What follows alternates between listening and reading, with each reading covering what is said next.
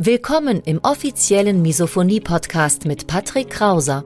Misophonie, der Hass auf Geräusche, ist weit verbreitet, aber in der Öffentlichkeit wenig bekannt. Betroffene reagieren plötzlich mit Wut, Panik und Aggression auf Schmatzgeräusche sowie auf andere alltägliche Geräusche. Oftmals fühlen sie sich gezwungen, die jeweilige Situation zu verlassen. Dein Gastgeber und Wegbegleiter Patrick ist selbst betroffen und hat es geschafft, einige seiner Trigger abzumildern und manche sogar zu löschen. Im Misophonie-Podcast erfährst du, wie auch du deine Reaktion auf Geräusche abmildern kannst, um wieder mehr Lebensfreude und Lebensqualität zu erleben. Und jetzt viel Spaß mit dieser spannenden Podcast-Folge.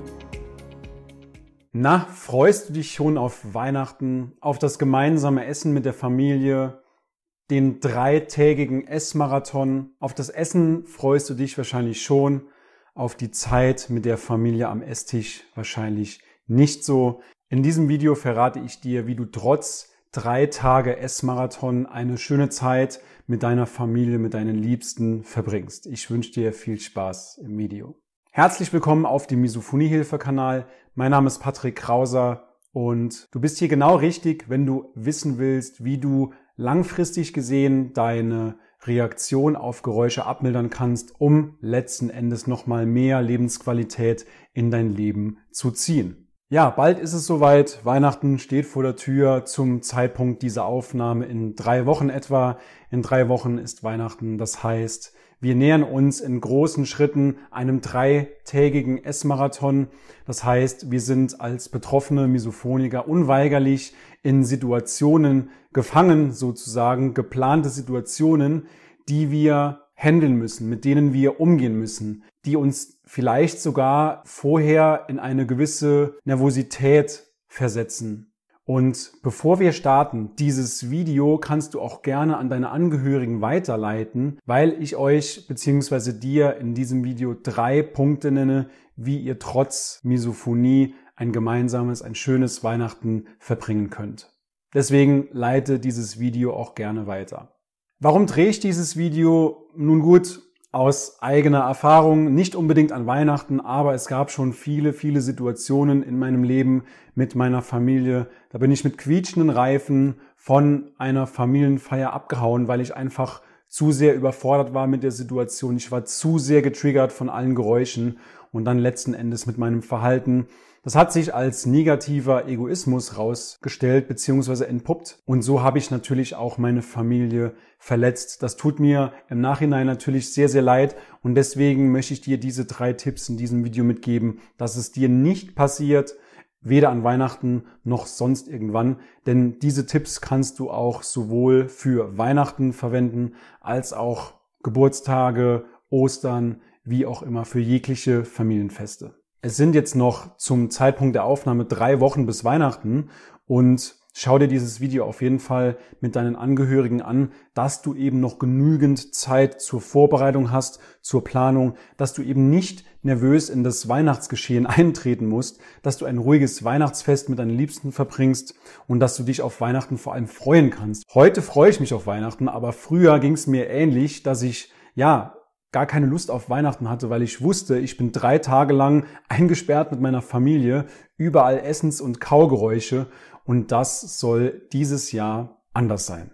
Schauen wir uns mal die drei Schritte an. Der Schritt Nummer eins ist Planung. Du solltest in die Planung gehen. Schritt Nummer zwei, Gespräche führen und Schritt Nummer drei, den gesteckten Plan gemeinsam umsetzen. Wir schauen uns diese verschiedenen Phasen einmal gemeinsam an. Also Schritt eins: die Planung. Beantworte für dich mal die Fragen, wo findet Heiligabend statt, wo finden der erste und der zweite Weihnachtsfeiertag statt. Wenn das bei dir so ist wie bei mir, dann finden diese Tage immer an verschiedenen Orten statt. Das heißt, man muss sich eventuell etwas umfangreicher vorbereiten, vielleicht sogar auch mit anderen Menschen drüber sprechen, mit anderen Angehörigen drüber sprechen. Aber kein Problem, dieses Schema kannst du immer wieder für alle Situationen verwenden. Wenn du das einmal geklärt hast, wahrscheinlich seid ihr schon so weit in der Planung mit der Familie, dass ihr genau wisst, wo Heiligabend bzw. erster und zweiter Weihnachtsfeiertag stattfinden. Wenn ihr soweit seid, dann finde mal für dich heraus, schreib dir das auch gerne auf einen Zettel, wer triggert dich wann mit welchen Geräuschen. Und überlege dir natürlich auch gleichzeitig, wie du dich vor Geräuschen oder auch visuellen Triggern schützen kannst in der jeweiligen Lokalität. Vielleicht hast du ja deine Methoden schon gefunden und kannst daraus ableiten, was dir früher schon mal geholfen hat. Und insbesondere geht es um diese Maßnahmen, die dich vor allem beruhigen, aber auch deine Angehörigen. Denn man darf als Betroffener niemals so egoistisch sein und nur an sich denken. Natürlich schon zu 50 Prozent, aber Misophonie ist ein Familienproblem. Das bedeutet, dass ihr die Gesamtatmosphäre etwas auflockern solltet, dass auch deine Angehörigen, deine Familie, Partner, Freunde, dass die eben auch in deiner Anwesenheit ein schönes Weihnachtsfest verbringen können. Und ganz wichtig, was die Planung angeht, gibt es einen Rückzugsort. Das heißt, wenn dir alles zu viel wird, gibt es an dieser Lokalität, wo ihr feiert, gibt es dort einen Rückzugsort für dich, und ist diese auch kommuniziert, beziehungsweise ist diese auch bekannt bei deinen Angehörigen, dass du eben weißt, wenn es zu viel wird, ab zum Rückzugsort.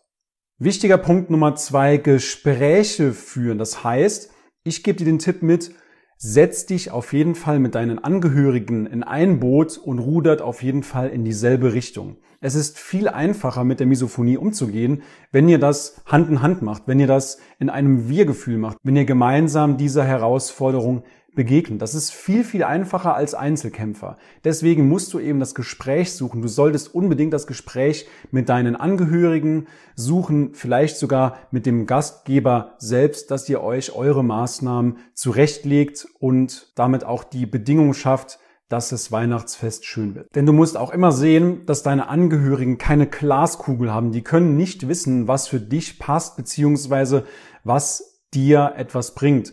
Sie können es vielleicht auch selbst nicht von sich wissen. Deswegen ist eben diese offene Kommunikation, diese offenen Gespräche auf Augenhöhe ganz, ganz wichtig ja, dass ihr einfach diese, diese Gespräche führt und euch gegenseitig abholt und das Ganze in einem Wir-Gefühl angeht. Und auch wenn es deine Angehörigen schon wissen, wenn sie schon von deiner Misophonie wissen, sensibilisiere sie immer wieder dafür. Ich kann dir mal ein Beispiel geben, wie ich das zum Beispiel mache. Meine Angehörigen, meine Familie, die wissen natürlich alle Bescheid. Schwiegereltern, die ganze Familie, jeder weiß Bescheid von meiner Misophonie. Und immer, wenn ich dann zu meiner Familie fahre, dann setze ich eine kurze Sprachnachricht in unsere Familiengruppe ab bei Telegram oder WhatsApp, dass ich unterwegs bin und dass sie bitte dran denken sollen, dass sie die Musik einschalten. Und dann, wenn ich vor Ort bin, dann läuft schon die Musik und das gibt mir natürlich auch als Betroffener eine sehr, sehr starke Erleichterung. Es gibt mir auch eine gewisse Kontrolle über die Situation. Und solltest du zum ersten Mal mit deinen Angehörigen über die Misophonie sprechen, jetzt kurz vor Weihnachten, dann gebe ich dir den Tipp, dass du auch dieses Gespräch planst. Das heißt, sprich nicht darüber und mach nicht den gleichen Fehler wie ich, sprich nicht darüber, wenn du gerade getriggert bist, sondern such dir ein Datum aus, plan dieses Gespräch, bereite dich gut darauf vor und bereite dich insbesondere auch auf die Negativreaktionen vor. Stell dich nicht so an, hör doch einfach weg oder härte dich doch einfach ab dass du einfach auf jede Eventualität gut vorbereitet bist. Schritt Nummer drei nach der Planung und dem gemeinsamen Gespräch, die Umsetzung eures Planes. Sprich, organisiert die Umgebung so, dass es für dich passt und dass es auch für deine Angehörigen passt. Wie eben schon mal erwähnt, das ist immer 50-50 zu sehen. Das heißt, 50 Prozent musst du deinen Teil bringen, 50 Prozent sollten deine Angehörigen bringen, dass es eben für beide ein angenehmes Weihnachtsfest wird oder allgemein eine angenehme Familienfeier. Was ihr zum Beispiel installieren könnt, sprachgesteuerte Computer, ihr könnt mit der Sitzordnung arbeiten. Wenn du visuelle Trigger hast, dann könnt ihr auch den Tisch dekorieren mit Blumensträußen, wie auch immer. Es gibt ganz, ganz viele Möglichkeiten, um euch die Situation eben zu vereinfachen. Und selbst wenn diese drei Schritte beim ersten Mal nicht klappen, dann hast du etwas gelernt. Analysiere diese Situation zwischen den Tagen, zwischen Weihnachten und Neujahr. Setz dich ruhig mal hin, wenn es nicht geklappt hat und analysiere, was ist falsch gelaufen, aber auch was ist gut gelaufen und dann ziehst du daraus deine Schlüsse für deine nächste Familienfeier.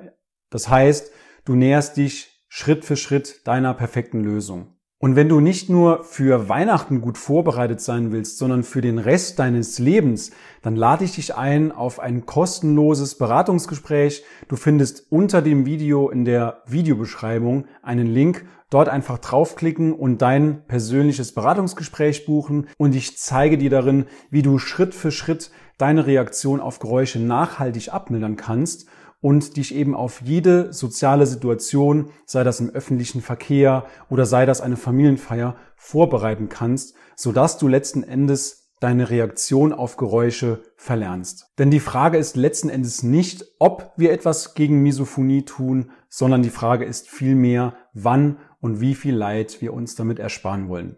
Ich hoffe, dir hat das Video gefallen. Wir sehen uns in einem der nächsten Videos wieder. Bis dann, dein Patrick.